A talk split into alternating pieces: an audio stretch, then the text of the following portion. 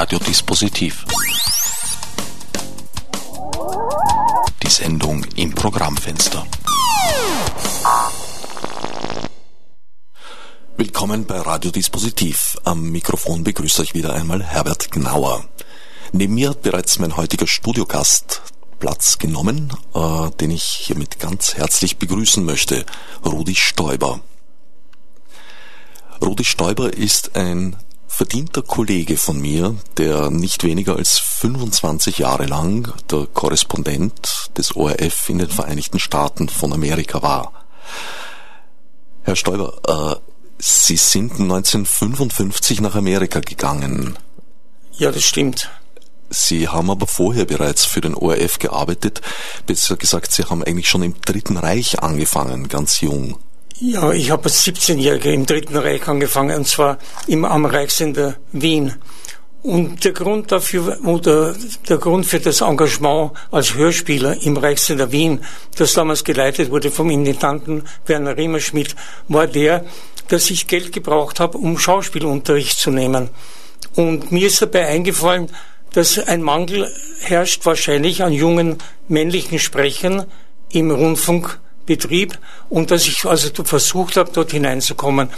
Und es war ganz leicht, ich habe mich angemeldet und habe dort vorgesprochen. Ich habe vorgesprochen in, äh, in Grillbad, habe den Leon vorgesprochen. Und einer der Herren dort, der also mich beurteilt hat, war der damalige Generalintendant, Werner Rimmerschmidt, Hörspielintendant. Und ich bin angenommen worden und als 17-Jähriger dort sozusagen in den Rundfunkbetrieb eingestiegen. Und das war für mich also sehr wichtig, weil ich von meinen Eltern kein Geld bekommen habe, um Schauspieler zu werden. Mein Vater hat das abgelehnt und wollte nicht. Und ich musste versprechen, nicht Schauspieler zu werden.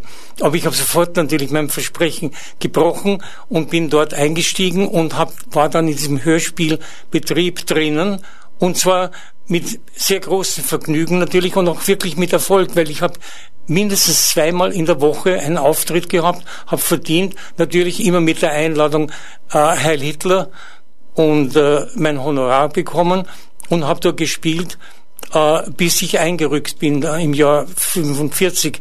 Und mir hat geholfen, die Verbindung dort herzustellen, der Raul Aslan. Der Raul Aslan hat mich protegiert bei der Künstlermesse in der Annergasse. Er hat dort, ist in die Künstlermesse gegangen, wo der der Diego Götz gepredigt hat.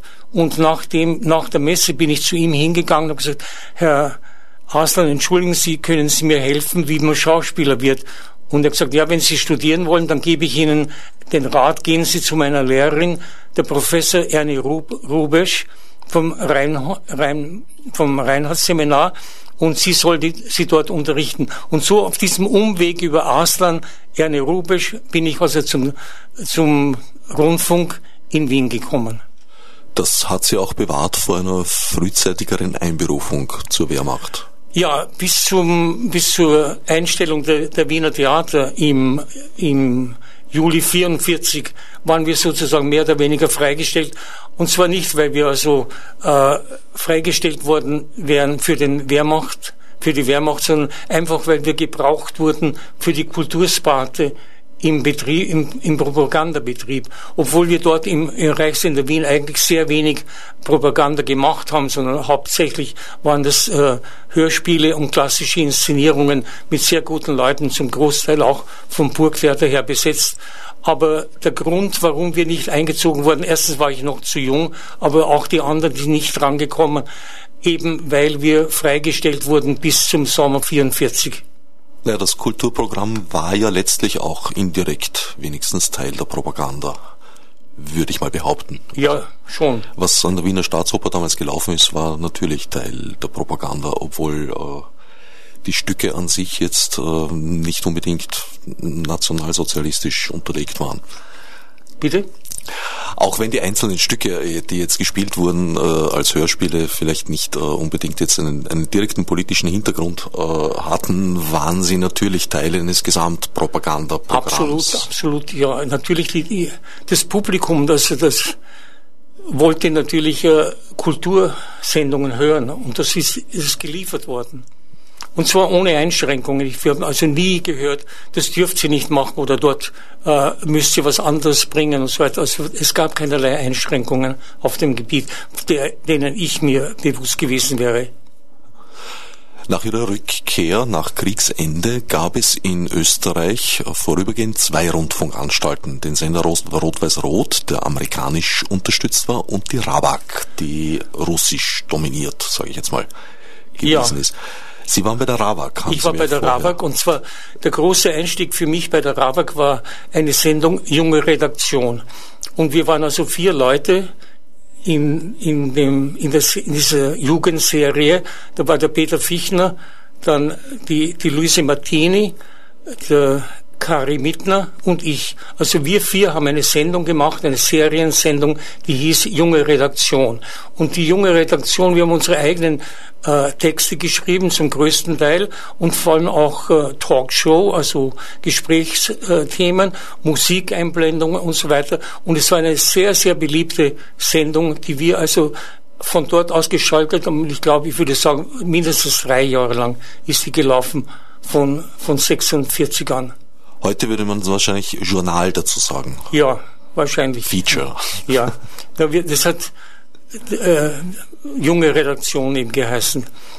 Da waren Sie thematisch frei oder gab es da irgendwelche Nein, es, wir waren thematisch vollkommen frei. Wir haben uns eigentlich gegenseitig inspiriert. Aber ich war eigentlich derjenige, der die meisten Texte geschrieben hat, weil ich zu selber Zeit auch natürlich Schriftsteller war und äh, meine eigenen Texte geschrieben und Texte geschrieben habe für meine Kollegen, also zum Beispiel eben für den Peter Fichtner oder den Karl Mittner und die Luise Martini.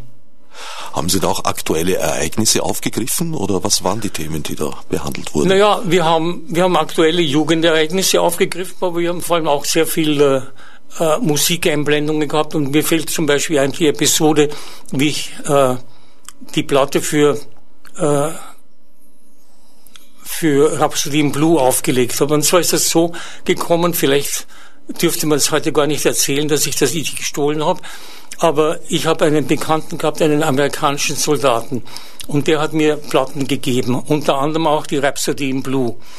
Und ich habe die Rhapsody in Blue einfach unter den Arm genommen und bin damit ins Funkhaus gegangen. Und ohne dass irgendjemand nach einer Lizenz gefragt hätte, haben wir während unserer Sendung dort einen ganzen großen Teil aus der Rhapsody in Blue als Beitrag gespielt. Und äh, es war ein Riesenerfolg und niemand hat gewusst damals vom, vom Wiener Publikum her, was ist das für eine Musik? Weil das war ja natürlich das Jahr 46, nicht? Das war der Beginn von allem. Niemand hat gewusst, dass das vom Leonard Bernstein ist und nämlich die, die, die, die Musik, dass er also die Aufnahme, dirigiert hat. Meinen Sie? Dass er dirigiert hat. Aber aber wir haben das so illegal vielleicht eingeschleust und dort gespielt. Na gut, unter amerikanischen Fittichen kann man sich so etwas schon erlauben. Ja, ja, wir waren eigentlich unter der, der russischen. Äh, ah ja, pardon, jetzt habe ich jetzt durcheinander gebracht. Dort, aber es ist uns, es ist nicht, äh, wir, wir waren dessen überhaupt kaum bewusst. Wir wussten natürlich beim Eingang, wenn man hineingegangen ist, steht ein russischer Soldat, aber von da an waren wir vollkommen frei. Wir waren in gar keiner Weise beeinflusst. Also in der Rabak selber gab es so etwas wie eine Zensureinrichtung überhaupt nicht? Nicht, dass ich davon wüsste. Also möglicherweise hätte jemand eingegriffen, wenn irgendwas Eklatantes passiert wäre. Aber ich kann mich an überhaupt nichts erinnern, dass wir also irgendwo eine Zensur von, von russischer Seite gehabt hätten. Sie haben damals live gesendet oder vorproduziert? Über, wir haben live gesendet. Die, die junge Redaktion war live. Einmal in der Woche. Und Radio an sich war damals, glaube ich, noch wesentlich mehr ein Live-Medium, als es heute Weniger ist. Weniger live. Wir haben also für die Hörspiele haben wir sehr vieles aufgenommen. Doch. Ja.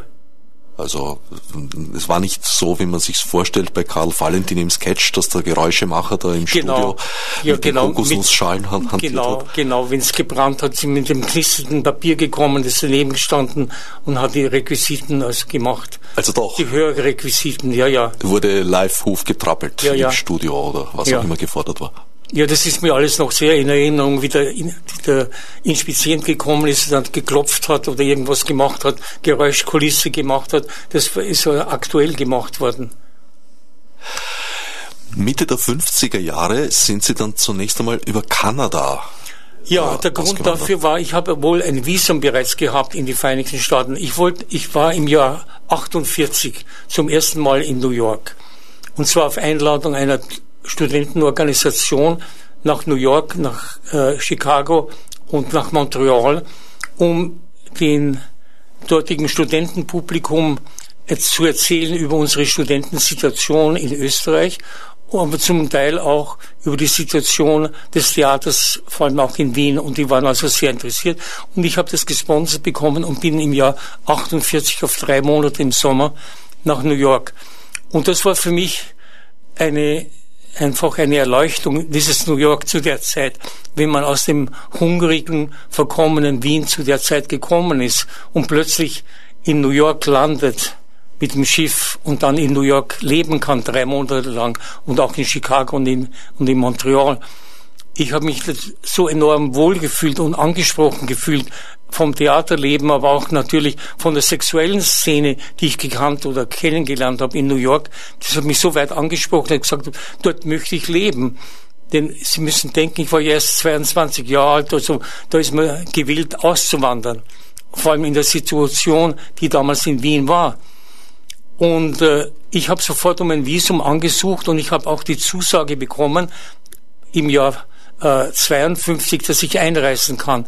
Und das ist abgebrochen worden durch den Walter McCarran Act. Man durfte dann nur ein Visum bekommen durch einen Blutsverwandten. Ich habe keinen Blutsverwandten gehabt, aber ich bin auf den gepackten Kisten in meiner Wohnung gesessen in Wien und, und habe gesagt, ich muss weg, ich kann jetzt nicht meine Wohnung aufgegeben ich, ich kann nicht zurückkommen. Sie wissen, wenn man mal sagt, ich gehe jetzt weg, dass man dann sagt, jetzt bleibe ich wieder da, muss wieder von vorn anfangen, Wohnung suchen, einrichten. Ich habe gesagt, ich gehe weg. Und ich war mit einem Freund zusammen, wir haben gesagt, wohin gehen wir? Und er wollte nach Australien und gesagt, du, das ist mir zu, zu weit weg. So weit weg will ich nicht. Warum nicht nach Kanada? Und so bin ich, habe mich dann entschlossen, nach Kanada zu gehen und musste dann um ein kanadisches Visum ansuchen und man musste dort einen Beruf angeben. Und ich habe natürlich nicht sagen können, ich bin Schauspieler und ich will in Kanada Schauspieler werden. Ich habe angegeben, ich bin Holzfäller und habe dann ein Visum auch wirklich als Holzfäller für Kanada bekommen. Nur habe ich dort überhaupt kein, kein Wald mehr gesehen, sondern bin einfach zur CBC in Montreal gegangen und habe gesagt, ich bin Schauspieler und ich bin Journalist, Hörfunkjournalist, können Sie mich brauchen?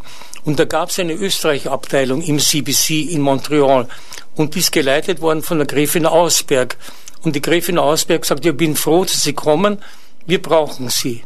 Und ich habe von da an dann in Montreal gearbeitet als äh, Journalist und Hörfunkjournalist, äh, bis ich dann von dort ein Visum bekommen habe in die Vereinigten Staaten und bin 55 dann in den Vereinigten Staaten. Aber ich habe zugleich auch ein Theater gegründet in Montreal, die Deutschen Kammerspiele. Und wir haben dort also Shakespeare gespielt oder Max Mehl gespielt. Und ich war also der Theaterdirektor von 52 bis 55 in Montreal. Äh, österreichische äh, Abteilung bedeutet jetzt, dass dort Nachrichten aus Österreich speziell zusammengestellt wurden oder hat sich das, das, das, das Programm an eine österreichische Community gewendet? Ja, es, es gab zwei Seiten davon und zwar folgendes. Wir haben Reportagen gebaut oder gemacht, die für Österreich interessant waren. Ich habe zum Beispiel mit einem, mit einem kanadischen Filmregisseur gearbeitet, den Norman McLaren, der also Zeichenfilme gemacht hat wir mit ihm ein Interview und eine Reportage gemacht. Diese Reportage ist dann in Wien im, im Rundfunk gelaufen und wir haben also Beiträge für Wien geliefert. Umgekehrt war es aber auch so, dass wir für Wien Grußsendungen gemacht haben zu der Zeit, weil natürlich sehr viele Österreicher emigriert waren und in Kanada gelebt haben. Und wir haben diesen Kontakt gehalten, vor allem in den zu den Feiertagen, Weihnachtsfeiertage, Grüße nach Österreich. Und das war die österreichische Abteilung. Es war aber nicht so, dass es nur eine österreichische Abteilung gegeben hat, sondern es gab überhaupt ein internationales Spektrum im, bei CBC in Montreal und ein Teil dieses Spektrums war die Österreich-Abteilung. Und da gab es eben die Intendantin, die Gräfin Ausberg und einen von ihren Mitarbeitern und ich war der Hauptjournalist dabei und habe für die also am laufenden Band äh, Reportagen gemacht. Das heißt, das war ein deutschsprachiges Radio, das wahrscheinlich auf Kurz- oder Langwelle gesendet wurde und deswegen international zu hören war. Ja, ich glaube, das so, so war es. Auf jeden Fall war es deutschsprachig, es war österreichisch. Und hat sich sowohl an, an, an Auslandsösterreicher unter Anführungsstrichen, also Menschen, die nach Kanada äh, emigriert waren, gewendet, als auch an, an Nein, in der, in der Hauptsache an, an, die, an das österreichische Hörfunkpublikum und äh, eigentlich auf der kanadischen Seite überhaupt nichts, außer dass wir von denen Grüße übermittelt haben nach Österreich. Ich verstehe. Und als es Ihnen dann möglich geworden ist, sind Sie von Kanada weitergezogen? Dann von Kanada, nachdem ich die, die Einreise bekommen habe, im September 55 bin ich nach New York übersiedelt und habe zuerst mit einem ganz kurzfristig mit einem Brotberuf angefangen in der Modebranche und äh, habe dort unter anderem den Rudi Gernrich kennengelernt und hab, war ein paar Monate dort, aber habe sofort Kontakt gehabt mit der österreichischen mit dem österreichischen Kulturinstitut und die haben gesagt, wir bauen jetzt auf den Kontakt, den Hörfunkkontakt nach Wien. Wir suchen einen Journalisten. Und so bin ich dort in den österreichischen Betrieb hineingekommen, der ja noch nicht der ORF war, und habe dort angefangen, also Journalbeiträge zu machen für, für Wien. Und dann im Jahr äh, 65 hat der Generalintendant Bacher mir gesagt, bei, bei einem solchen Treffen, wie wäre es, wenn, wenn wir sie anstellen? Und ich habe gesagt, ich bin sehr froh als freier Mitarbeiter, weil ich habe also wesentlich mehr verdient als freier Mitarbeiter, für, wo ich für alle anderen deutschen Sender arbeiten konnte, wenn ich wollte und habe erst, bin erst dann im Jahr 70, wie er mir wieder mal den Vorschlag gemacht hat, ich soll angestellt werden. Aus Sicherheitsgründen ist doch besser für Sie. Habe ich ja gesagt und bin also dann in den Orf als Angestellter, als Mitarbeiter eingestiegen. Sie haben da praktisch eigentlich noch äh, die McCarthy-Ära miterlebt in den Vereinigten Staaten? Na, absolut, absolut. Und zwar sehr, oft sehr unangenehm natürlich, weil wir gewusst haben, dass wir nicht nur abgehört werden, sondern dass wir auch in jeder Weise auch beobachtet werden. Das FBI ist zu mir in die Wohnung gekommen und wollte sehen, was ich für Literatur dort habe.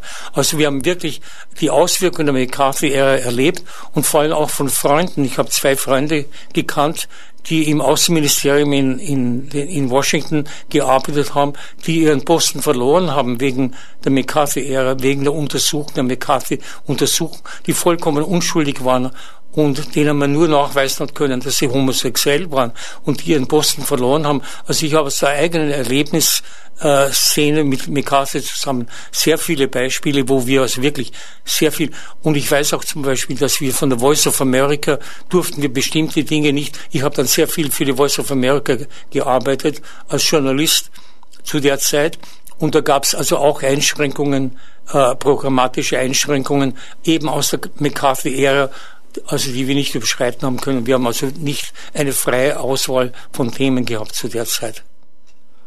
Wenn ich Sie jetzt recht verstehe, äh, haben Sie in Amerika praktisch eine stärkere Einschränkung erlebt als unter den Fittichen der Rawak? Oder ist ja. jetzt überspitzt ausgedrückt? Wie, wie, wie meinen Sie das? Na, weil zu Rabak befragt haben Sie gemeint, nein, Sie haben eigentlich keine Einflussnahme bemerkt und äh, auf Ihre amerikanischen nein, Erfahrungen ich, Nein, von der Rabak ist überhaupt nicht. Ich war, ich war vollkommen frei. In der, in der Themenwahl ich war ich vollkommen frei. Ich kann überhaupt nicht sagen, dass mir je untergekommen wäre, dass von der Intendanz her oder auch von den Redakteuren her äh, gesagt worden wäre, Sie, das wollen wir nicht. Sondern im Gegenteil, ich war immer frei und bin immer angespurt worden, noch mehr zu machen oder noch auch das noch zu machen und so. Und meine meine Sendungen, ich habe ja eigentlich praktisch zwei Sendungen pro Tag gehabt, Morgenjournal und Abendjournal und äh, und ich war so voll ausgelastet, aber da Einschränkungen hat es bestimmt nicht gegeben, die mich betroffen hätten. Aber in Amerika haben Sie gerade, gerade gemeint, hätten Sie sehr wohl äh, die Tabus zu spüren Ja, bekommen. absolut. Also bei der, vor allem bei der Voice of America, das war ja doch ein, ein Regierungsunternehmen äh, und äh, überhaupt in der Auswirkung auf die, das Tabu der, der damaligen politischen Situation. Sie haben auch einen eigentlich den Großteil des Kalten Krieges dort miterlebt als Interviewer und haben von den westlichen äh, Repräsentanten des Establishments eigentlich die meisten interviewt. Sei es amerikanische Politiker bis hin zum Präsidenten, seien es UNO-Generalsekretäre. Ja. Ja, ich habe so von den, von den Präsidenten, alle amerikanischen Präsidenten beginnen mit Truman interviewt, bis hinauf, bis zu Reagan. Und das ist vielleicht ganz, ganz lustig zu erzählen, das Interview mit dem Truman. Der, der Truman ist von einer Europareise zurückgekommen und war am Schiff. Und wir sind als Journalisten eingeladen worden, dass wir hinausfahren können und ihn dort interviewen am Schiff vor der Ankunft im Hafen von New York. Und es war sehr zeitig in der Früh. Und es war also noch dunkel und der Truman ist dort immer für seinen Morgenspaziergang gegangen. Und das ist aufgebaut worden mit vielleicht einem Dutzend Journalisten und ich war dadurch, dass ich für die Voice gearbeitet habe, war ich dort eingeladen als äh, Korrespondent. Und zwar als Korrespondent des österreichischen Rundfunks über die Voice. Und wir sind um diesen Tisch herum gesessen und haben gewartet. Und Truman kam dann und hat sich also an die Spitze gesetzt, an den Tisch hingesetzt. Und ich habe zu meinem Tonmann gesagt, passen Sie auf, stellen Sie das Mikrofon vor ihn hin, so dass auch mein Mikrofon dort steht und ich werde schauen, ob ich drankomme mit irgendeiner Frage an ihn. Und das ist auch so geschehen. Mein Tonmann hat das Mikrofon vor den vor dem Präsidenten oder den ehemaligen Präsidenten hingestellt und ich bin hinter ihm gestanden und gedacht, vielleicht komme ich dran. Und äh, da war eine kleine Pause und ich mich sofort habe es benutzt und mich eingeschaltet und gesagt, äh, Herr Präsident, Sie waren jetzt unter anderem auch in Salzburg und waren Sie im Mozarthaus? Hat er gesagt, ja. Und er hat gesagt, ne, Sie sind ein begeisterter Pianist, haben Sie dort gespielt auf dem Mozart-Klavier? Und gesagt, yes, I couldn't play the damn thing because I didn't have any pedals. Und das war mein ganzes Interview mit dem, mit dem ehemaligen Präsidenten Truman. Und in Wien, das heißt in Österreich, in, in meiner Heimat in Ips, ist groß in, der, in Ipser Nachrichten gestanden, Österreicher interviewt Harry Truman. Naja, das äh, hat praktisch Tradition, die Rolle der Österreicher im ja. Ausland äh, hervorzustreichen.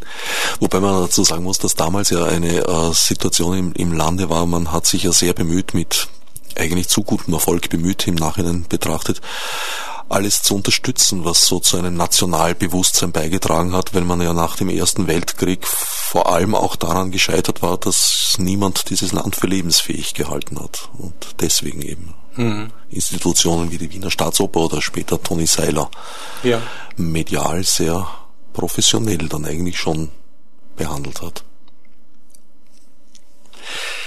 Haben Sie äh, politische Interviews auch geführt? Ja, ich habe ich hab jeden, jeden österreichischen Diplomaten, in, also von, von der Spitze her, von jedem Botschafter interviewt, den, den Bundeskanzler von Kreisky an, über, über alle anderen, die gekommen sind. Also die ganze, das ganze Spektrum von, von 55 an bis ich ausgestiegen bin vom ORF bis zum Jahr 80 habe ich jeden Politiker, jeden Spitzenpolitiker äh, interviewt und habe auch dann sowohl im, im Hörfunk als auch dann im Fernsehen, nachdem das Fernsehen kam und ich auch fürs Fernsehen gearbeitet habe, habe ich einfach habe ich interviewt und ich glaube, das war noch sehr viel Ausstrahlung dessen, was ich dort gemacht habe, weil die sich beeinflusst gefühlt haben, das nach Wien zu bringen. Also ich war eine, würde ich sagen, vielleicht eine ungewollte Prominenz dabei, weil ich die, die Stimme in Amerika für Österreich war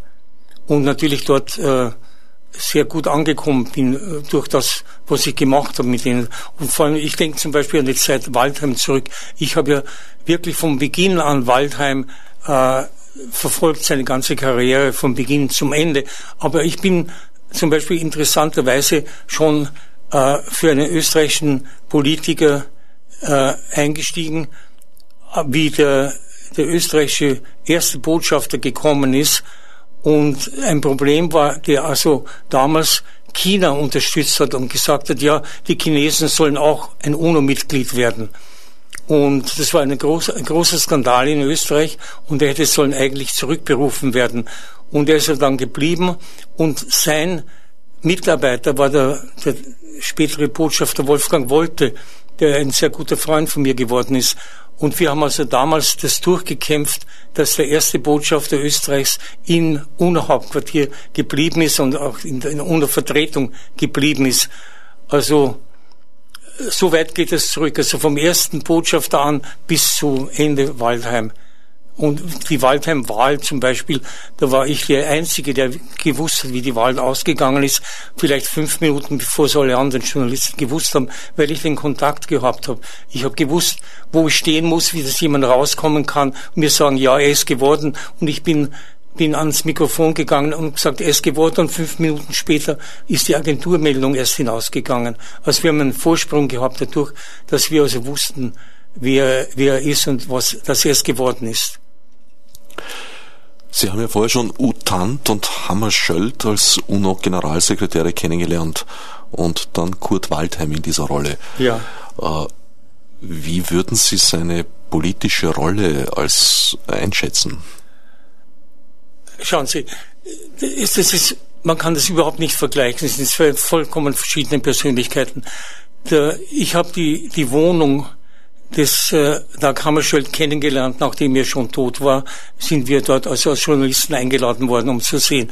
Das war eine von einer Einfachheit, die also sagenhaft ist. Er hat ein, ein, ein ein Metallbett gehabt und einen, einen Schreibtisch gehabt in seiner Wohnung und das war alles. Es war so, ist mich daran erinnert wie an den Kaiser Franz Josef, der dieses Spitalsbett praktisch gehabt hat zum Schlafen. So war es beim Hammerschuld. Natürlich umgekehrt bei, bei Waldheim war das vollkommen anders, war natürlich wahnsinnig aufwendig schon und bei, zur politischen Einstellung kann ich nur Folgendes sagen.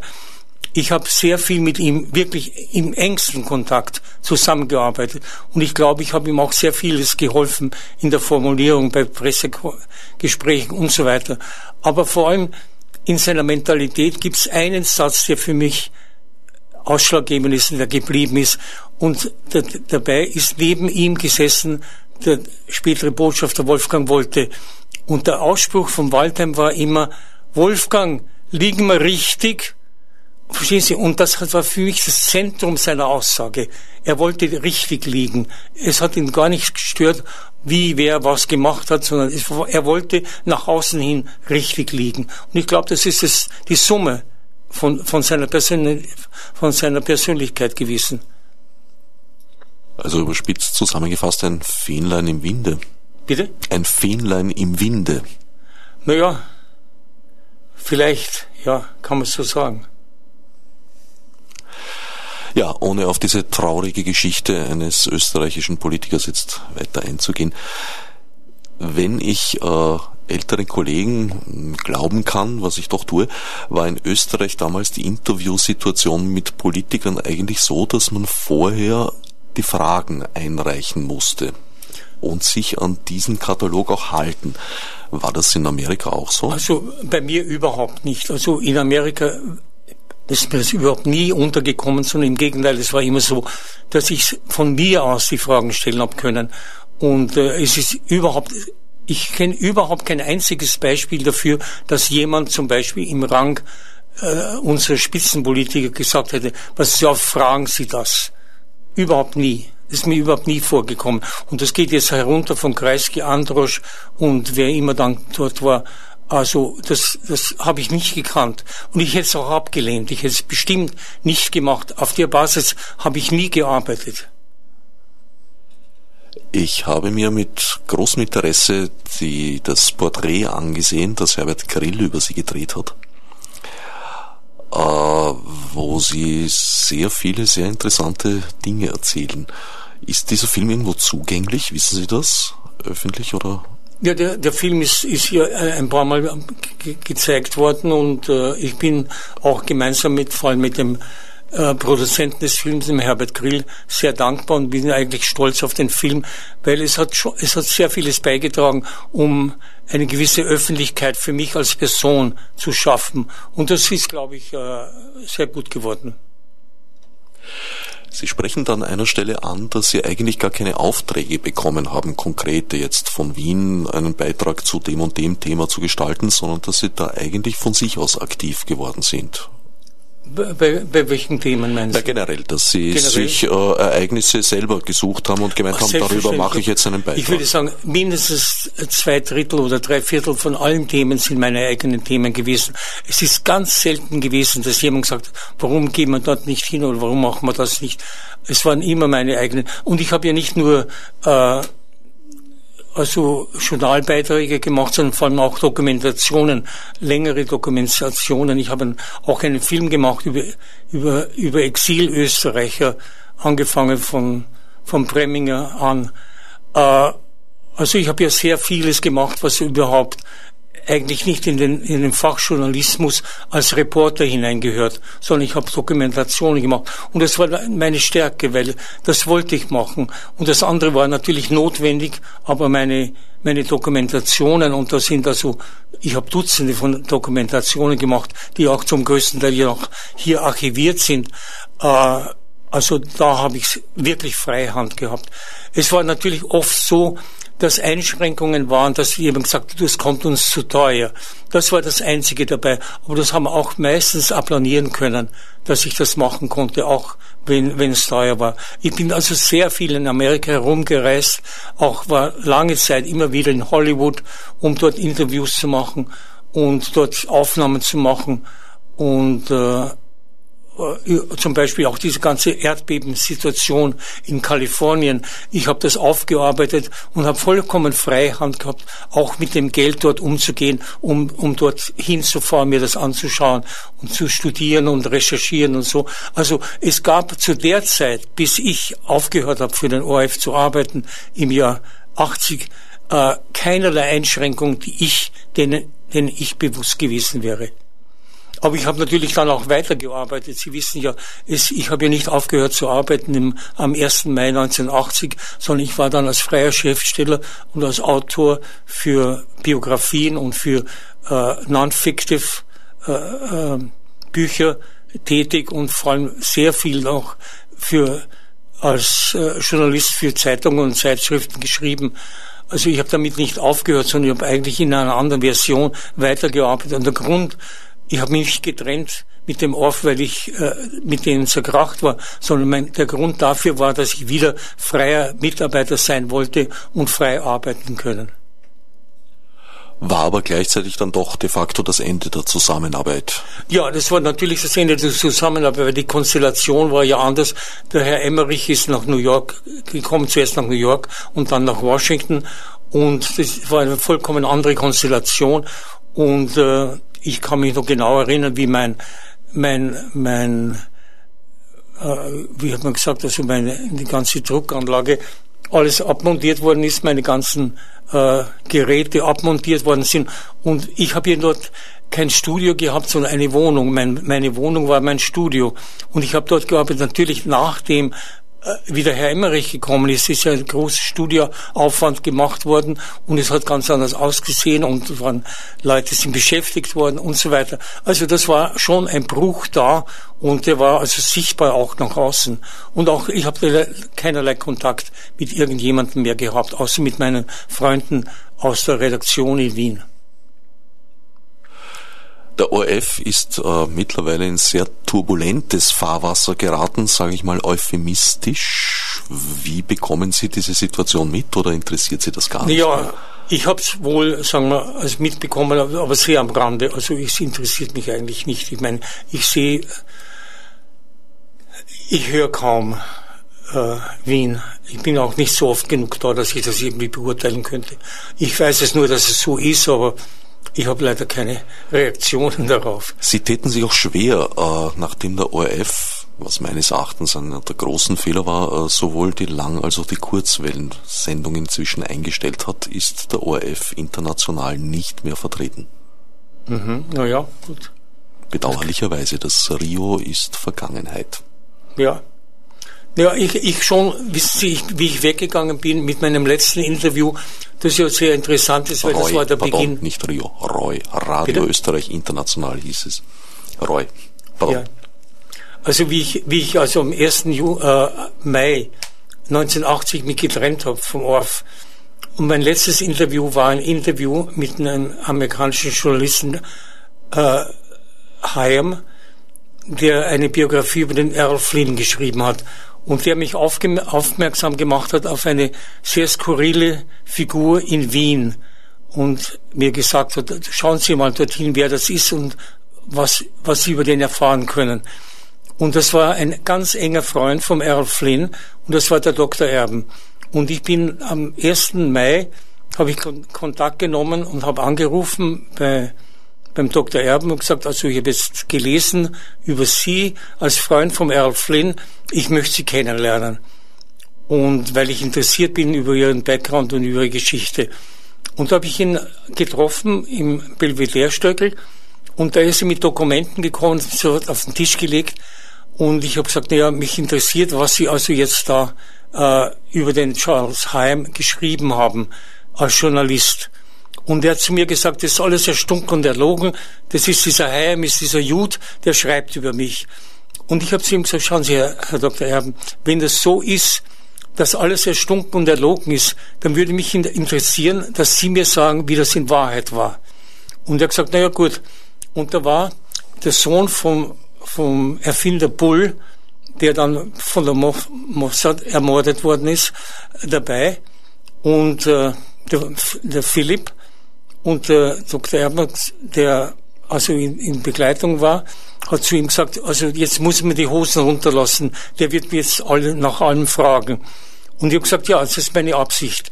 Treffen wir uns und ich habe mich dann mit ihm über zwei, drei Jahre hindurch äh, immer wieder getroffen in Wien und habe mit ihm recherchiert und habe dort das, die, die, das Resultat dieser Recherchen zu meinem Buch über ihn geschrieben äh, der Mann, der Hitler sein wollte. Äh, die Biografie des Dr. Erben. Und, äh, und das war sozusagen der Einstieg wieder für mich in das als freier Schriftsteller zu arbeiten. Ich habe dann auch eine Biografie der Prinzessin Hohenlohe geschrieben. Äh, sie liebte die Mächtigen der Welt. Und ich habe zwei Romane jetzt geschrieben. Einer ist veröffentlicht und der zweite, mit dem zweiten bin ich gerade fertig geworden. Und der erste Roman, der geschrieben wurde, Fridolin, ist in, in Wien erschienen. Also Sie sehen, ich habe, es war ein Bruch da, weil ich nicht mehr im Rundfunk gearbeitet habe, aber es war kein Bruch da für mich als Schriftsteller oder als Journalist. Vielleicht können Sie für unsere jüngeren Hörerinnen und Hörer kurz erläutern, wer Dr. Erben war? Ja, der Dr. Erben war eine sehr zwielichtige Erscheinung. Und zwar war er ein Dreifachspion. Und zwar, er hat für die Amerikaner spioniert, er hat aber auch für die Chinesen spioniert und gegen die Chinesen. Und er war an sich vom Beruf her ein Tropenarzt, der in Wien stationiert war, zuerst ursprünglich und dann aber in der ganzen Welt herumgereist ist und dort äh, sagen wir, seinen Beruf als Tropenarzt einerseits ausgeübt hat und zwar sehr erfolgreich. Er hat eine ganz große Sammlung von von äh, Exponaten aus dieser Zeit mitgebracht, auch in seine Wohnung in Wien. Aber vielleicht bemerkenswert ist dabei seine Beziehung zu Errol Flynn. Denn der Star, der Hollywood-Star Errol Flynn ist geflohen aus Australien und hat sich äh, dort versteckt. Und der Dr. Erben war Schiffsarzt und hat den gut aussehenden Errol Flynn im Hafen gefunden und hat ihn eingeladen auf sein Schiff. Und der Earl Flynn, der also weg musste, weil er von der Polizei, von der australischen Polizei gesucht worden ist, hat diese Gelegenheit benutzt und hat sich auf dem Schiff, auf dem der Erbenarzt war, versteckt und ist damit dann nach Europa gekommen, ist dort, hat sich durchgeschleust bis Europa, ist nach London und ist dann in London als Schauspieler entdeckt worden. Und der Erben war derjenige, der den Earl Flynn nach Hollywood engagiert, nämlich nicht engagiert, aber vermittelt hat. Das war zu welcher Zeit? Das war also, naja, äh, die 40er Jahre. 40er Jahre? Ja, die 40er Jahre. Also nach dem Krieg bereits? Ja. Nein, es war noch, das alles noch vor dem Krieg, zur Kriegszeit. Während war, des Krieges? Während des Kriegs, also vor 45. Verstehe. Weil Errol Flynn ist mir jetzt ein Begriff als, als äh, Hollywood-Darsteller. Ja, ja, und er ist über, über London nach Hollywood gekommen und hat dort reüssiert und war dann eng befreundet und der, der, der Erben hat beim Errol Flynn in der Wohnung ge gelebt. und hat sein Leben auch dort in, in naja, Hollywood er hat, er hat sehr vieles mitgekriegt und vor allem ist es so, der, der, der Earl Flynn war natürlich ein großer Frauenliebhaber und der Erben hat es ausgenutzt, dass er ihn, dass er für sie also Leute, Frauen auch gefunden hat, engagiert hat, vor allem auch noch auf der Reise von Australien bis nach London haben die immer jemanden gefunden und da war der Erben sehr, sehr tüchtig dabei. Und Ihre Biografie von Erben ist noch erhältlich. Bitte? Sie haben eine Biografie von Erben ja, verfasst. Ja, das Buch ist erschienen bei Schollner. Bei Scholdei. Und das heißt, der Spion, der Hitler sein wollte. Und das zweite Buch, von dem Sie jetzt erzählt das haben, das zweite Buch ist die Stephanie Biografie von der Prinzessin Hohenlohe. Und das heißt also, sie wollte, sie liebte die Mächtigen der Welt. Und das ist in Deutschland erschienen und ist auch vergriffen. Und das ist eigentlich in der, es war also ein Bestseller unterwegs und der ist unterbunden worden dann von, von, jetzt muss ich dran denken, wer das war, wie, wie sie heißt, die, die, na, wie heißt denn der große Zeitungsstar Springer, von der Frau Springer, weil ich da Briefe veröffentlicht habe in, in der Biografie von der Prinzessin Hohenlohe, die mit dem Springer sehr eng, mit dem Axel Springer sehr eng befreundet war. Und das hat die Frau Springer unterbunden und hat unterbunden, dass eine Neuauflage kommt und hat das Buch boykottiert, nachdem es bereits erschienen war. Und ich habe sozusagen meinen Bestseller verloren durch ihr Eingreifen. Sie haben eine Vorliebe für undurchsichtige äh, Agentenfiguren, sage ich jetzt ja, mal. Ja, na schauen Sie, zum Beispiel der Prinzessin Hohenlohe. Ist, sie hat ja einen, einen Prinzen, den, den, ihren Sohn, der Franz. Und das war ein uneheliches Kind des äh, Erzherzogs Salvator. Und es ist natürlich nie bekannt worden, dass sie, dass sie ein, ein Verhältnis mit dem mit dem Schwiegersohn des, des Kaisers hat. Und der Kaiser, der Franz Josef, hat damals gesagt, äh, sie muss heiraten. Sie, also das muss weg, wenn, wenn er kann das Verhältnis mit ihr nicht haben. Sie muss heiraten.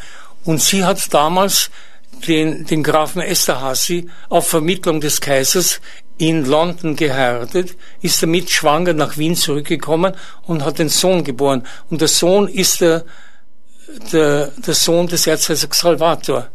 Und das steht, steht nirgends drinnen, außer in meinem Buch. Ja, und dann galt sie einerseits als Hitlers Spionin, war aber auch irgendwie. Ja, er war also er war engagierter Nationalsozialist und hat äh, für die für die Amerikaner, vor allem in in in in Amerika spioniert für, äh, für, die, für die Deutschen gegen die Amerikaner und umgekehrt wieder auch äh, für die Deutschen äh, gegen die Amerikaner, weil er so viel gereist ist und sein Interesse war eigentlich nur Spionage. Und welche Rolle er dabei gespielt hat, war ihm ganz gleich, solange er wichtig war durch seine Tätigkeit. Also eine sehr skurrile Erscheinung und wenn man, wenn man, wenn man seine Wohnung gesehen hat, es war eine, eine Dachwohnung am Dannenbergplatz, die seiner Familie gehört hat. Und er hat dort sein ganzes Leben lang alles gesammelt und dorthin getragen. Und er hat tausende Rollen von Filmen gehabt, weil er ein, ein passionierter Filmer war und hat dort tausende Rollen von Filmen gespeichert. Und ich habe einige Bildaufnahmen aus diesen Filmen auch in meinem Buch verwendet und von ihm bekommen. Und er ist auf mysteriöse Weise gestorben. Ich bin überzeugt davon und seine Frau ist es auch, dass er ermordet worden ist und vor allem sein Nachlass, vor allem die Filme und das Archivmaterial, das dort gesammelt worden ist, ist verschwunden unmittelbar nach seinem Tod. Also ich kann nicht nachweisen, wer ihn ermordet hat oder warum er ermordet worden ist, aber ich habe natürlich meine Verdachtsgründe, warum er ermordet worden ist. Und das hängt zusammen mit, mit der Erfindung der, der Langstreckenkanone im Iran, äh, die der, die der Bull entworfen hat. Und er hat dort mitgearbeitet. Und er war ein enger Freund des Kanadiers äh, Bull. Und äh, wir wissen, dass der Bull vom Mossad in Belgien, in, in Brüssel ermordet worden ist. Also es ist fast naheliegend, dass wegen dieser Verknüpfung mit Bull auch der Dr. Erben zuletzt, weil er die Unterlagen gehabt hat für diese Kanone, die ja von der Fürst gebaut worden ist, äh, kannte und dass man ihn deswegen äh, umgelegt hat und vor allem auch um das Material heranzukommen, das er gehabt hat. Ja, das ist das berühmte GNH oder GHN5 gewesen. Ja, genau, GHN 45. 45, in deren ja. Verlauf der Geschichte ist ja auch ein, ein ich österreichischer eine, Verteidigungsminister. Ich habe eine Serie vom, über, vom, vom, vom Profil darüber gemacht, eine Dreiteiler-Serie, und, und ich war der Erste, der das aufgedeckt hat. Es gab da auch einen sehr undurchsichtigen Tod eines äh, österreichischen Verteidigungsministers in diesem Zusammenhang, genau, der ein das Freitod gewesen zusammen, sein das soll. Freitod. Also ich glaube, da ist eine wirkliche Verknüpfung gewesen, die, die zusammenhängt mit der, mit dem, mit dem, mit der Möglichkeit, diese Kanone äh, zu unterbinden, dass sie nicht gebaut wird. Die, die waren ja schon so weit, es waren ja Tests da, die Kanone ist schon abgefeuert worden. Und der, der Erben war auch bei diesen Tests in, in, der, in der Karibik dabei. Er hat also gesehen, wie diese Kanone bereits ausprobiert worden ist. Er wusste, dass sie funktioniert. Und das war natürlich ein Wissen, das wahnsinnig gefährlich war. Und für wen? Es war gefährlich für die Israelis, weil die Israelis natürlich eine Langstreckenrakete auf ihrem Boden nicht akzeptiert hätten. Oder besser gesagt, eine, die ihren Boden erreichen hätte können. Die, den sie erreichen hätten können. Und da, das war auch der Grund, warum der Bull ermordet worden ist, wie gesagt, in Brüssel. Und der Bull war der engste Mitarbeiter und Freund des Erben. Also Sie haben eigentlich investigativen Journalismus betrieben, wie man ja, heute Absolut, sagt. ja, das war also mein Steckenpferd, ist es zum Teil noch. Bücher schreiben Sie ja bis heute. Ich habe Bücher schreiben Sie ja bis heute. Ja, also zwei Romane. Der eine, der, wie gesagt, der Fridolin, der veröffentlicht ist, und mein zweiter Roman, der ist gerade fertig geworden ist, heißt Daltwila und spielt in, in New York und in auf Ibiza und ist ein Kriminalroman mit Verschränkungen aus der Zeitgeschichte und vor allem auch mit dem schwulen Aspekt von New York und Ibiza. Das heißt, das Thema der Homosexualität hat bei Ihnen eigentlich auch immer eine Rolle gespielt. Ja, es hat natürlich eine Rolle gespielt, weil es mein Leben ist. Ich kann nicht leugnen heute, dass ich homosexuell bin oder war. Ich war es von, von Kindheit auf und habe es sowohl in Wien ausgelebt als auch in New York, ohne dass ich dadurch jetzt, äh, sagen wir, psychische oder emotionelle Probleme gehabt habe. Es, ich bin also, um zum, jetzt ein Beispiel zu sagen, ich bin mit meinem Freund immer in der UNO gewesen, weil das ist mein langjähriger Freund fast von 40 Jahren. Und er war Maskenbildner und Tonmeister und hat die Maske gemacht für alle unsere Politiker in Wien Sie kannten ihn alle und alle unser Verhältnis gewusst, aber ich habe kein einziges Mal von einem österreichischen Politiker gehört, wie kommt er dazu, dass der dort ist oder mit Ihnen ist. Im Gegenteil, er ist immer akzeptiert worden und wir waren auch bei Empfängen sind wir, zu, was ja erstaunlich ist und vor allem in der österreichischen Szene erstaunlich ist, bei österreichischen Empfängen waren wir immer zusammen als Paar eingeladen. Es war nicht so, dass ich gegangen bin und er durfte nicht gehen, sondern er ist mitgegangen, wir sind zusammengegangen. Und das war bei jedem österreichischen Botschafter der Fall. Nur natürlich, wenn, wenn Sitzordnung war mit Sitzkarten, konnten wir nicht zusammengehen, weil wir natürlich keine Einladung mit einer Sitzkarte bekommen hätten. Aber bei der offenen Einladung, einem Cocktailparty oder bei einem Empfang sind wir als Paar dort aufgetreten. Also ich habe nie äh, mich davor gescheut, wenn mich jemand gefragt hätte, was niemand getan hat, sind Sie homosexuell, hätte ich gesagt, ja.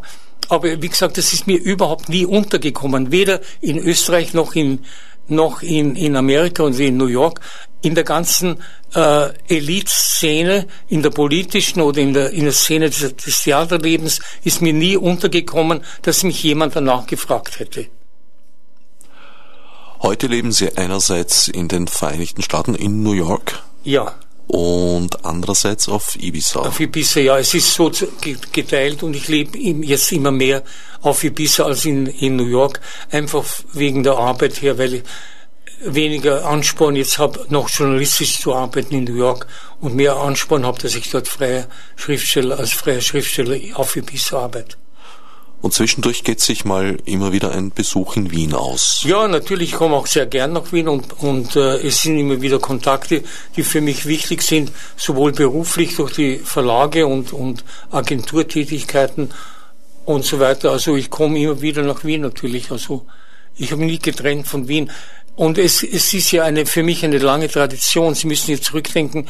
Ich, das heißt, ich muss zurückdenken, dass meine, meine ganze Studienzeit, mein, mein Studium als Regisseur, meine Tätigkeit als Schauspieler, alles von Wien stammt und dass dann meine Tätigkeit als Journalist für den ORF natürlich immer die Verbindung zu Wien war. Ich war jeden Tag auf Sendung praktisch und war immer jeden Tag auf Kontakt mit Wien. Ich habe immer gehört, was die Kollegen aus Wien mir sagen und was ich ihnen in Wien sage von, zu meinen Kollegen. Also der Kontakt war immer da und der ist auch dann nie wirklich abgebrochen. Einfach dann aus dem Freundeskreis, weniger unter Kollegen aus dem Freundeskreis. Also Sie haben auch die ganze Zeit über nicht nur nach Österreich berichtet, was sich in der großen weiten Welt und vor allem in den Vereinigten Staaten tut, sondern umgekehrt auch schon wahrgenommen, wie sich das Land hier verändert. Ja, natürlich schon sehr. Aber es war eine, eine, eine sehr wichtige Zeit für uns damals zur Berichterstattung. Erstens einmal, genau wie Sie angeschnitten haben, die, die Zeit der McCarthy-Ära, die Zeit des Kalten Kriegs und dann die, die 70er Jahre. Die 70er Jahre waren eigentlich eine Ausnahmesituation. Das war also wirklich der Höhepunkt des damaligen freien Lebens in New York. Und das gab es weder vorher, einfach weil das sehr vieles unterbunden war, und mit der Explosion von Stonewall Inn im Sommer 69 also der Schwulenaufstand in Stonewall Inn war der Auslöser für eine wirkliche Freiheit auf, auf vielen Gebieten, nicht nur auf dem Gebiet der, der Homosexualität, sondern überhaupt auf dem Gebiet des, des Künstlerischen, des Kreativen. Es war eine, eine Befreiung. Und die 70er Jahren war diese Periode der Befreiung und dann kamen die 80er Jahre. Und die 80er Jahre haben begonnen mit der AIDS-Epidemie. Und damit ist es eigentlich abgeschnitten. Und die ganze, auch die Historie ist anders wegen, deswegen. Denn wenn ich nur daran denke, dass 20 von meinen besten Freunden äh, 15 davon nicht überlebt haben, so ist das natürlich ein sehr tiefer Einschnitt, nicht nur im Leben, sondern überhaupt in der ganzen Szene, wo, wo immer man hinschaut. Ich meine, das betrifft die Modebranche, aus der mein, mein Freund kommt, der also Textildesigner ist, die halbe Modebranche ist sozusagen dezimiert worden dort, dadurch und hat sich nie wiederholt.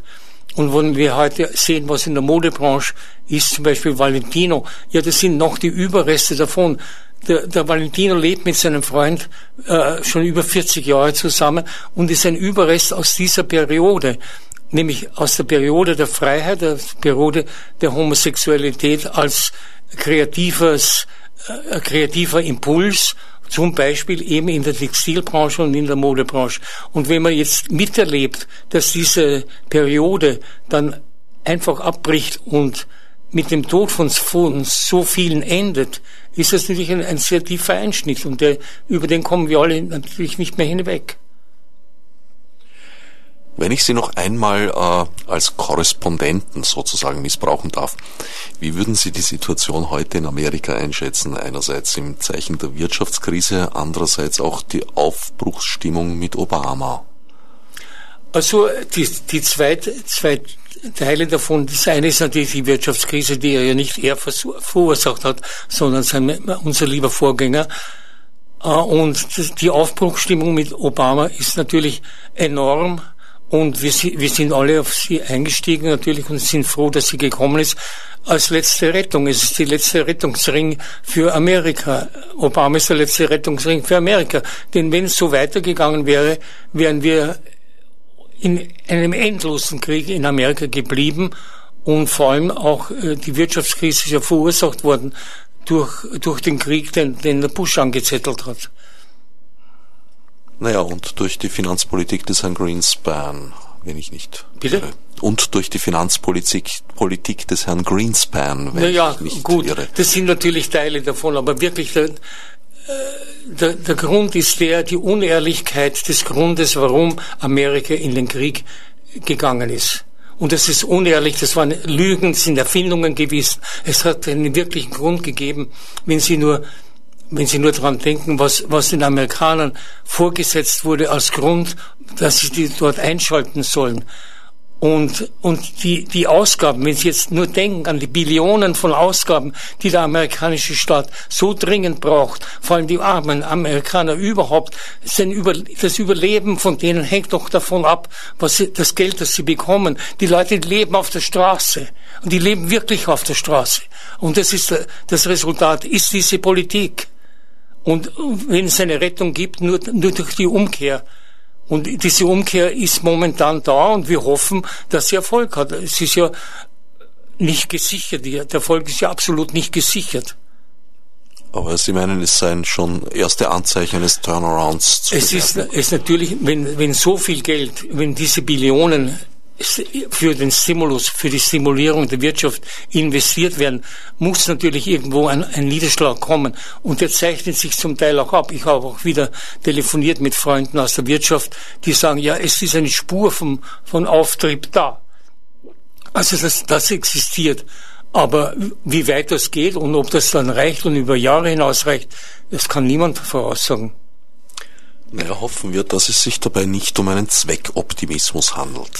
Das glaube ich nicht, sondern ich glaube, es ist ein, ein echter Optimismus da, aber der ist nicht sehr breit natürlich, weil die ganzen Republikaner natürlich damit nicht einverstanden sind. Und der, der ganze Rechtsradikalismus und der, der, der katholische äh, Nationalismus in Amerika natürlich sehr stark ist. Überhaupt, ich würde nicht sagen nur der katholische, sondern überhaupt die, die religiöse Rechte so stark ist, dass sie natürlich sehr vieles unterbinden kann und sehr vieles gefährdet ist durch, durch ihr Eingreifen. Gar keine Frage. Ja, leider sind wir am Ende der Sendezeit angelangt. Ich danke Ihnen für diese Analyse und dafür, dass Sie jetzt noch einmal in die Rolle des Korrespondenten geschlüpft sind für Radio Orange. Okay, vielen Dank auch, dass Sie sich Zeit dafür genommen haben. Ich danke für den Besuch. Otsnef Margot mi mudnesi. Fichtis obsidiar.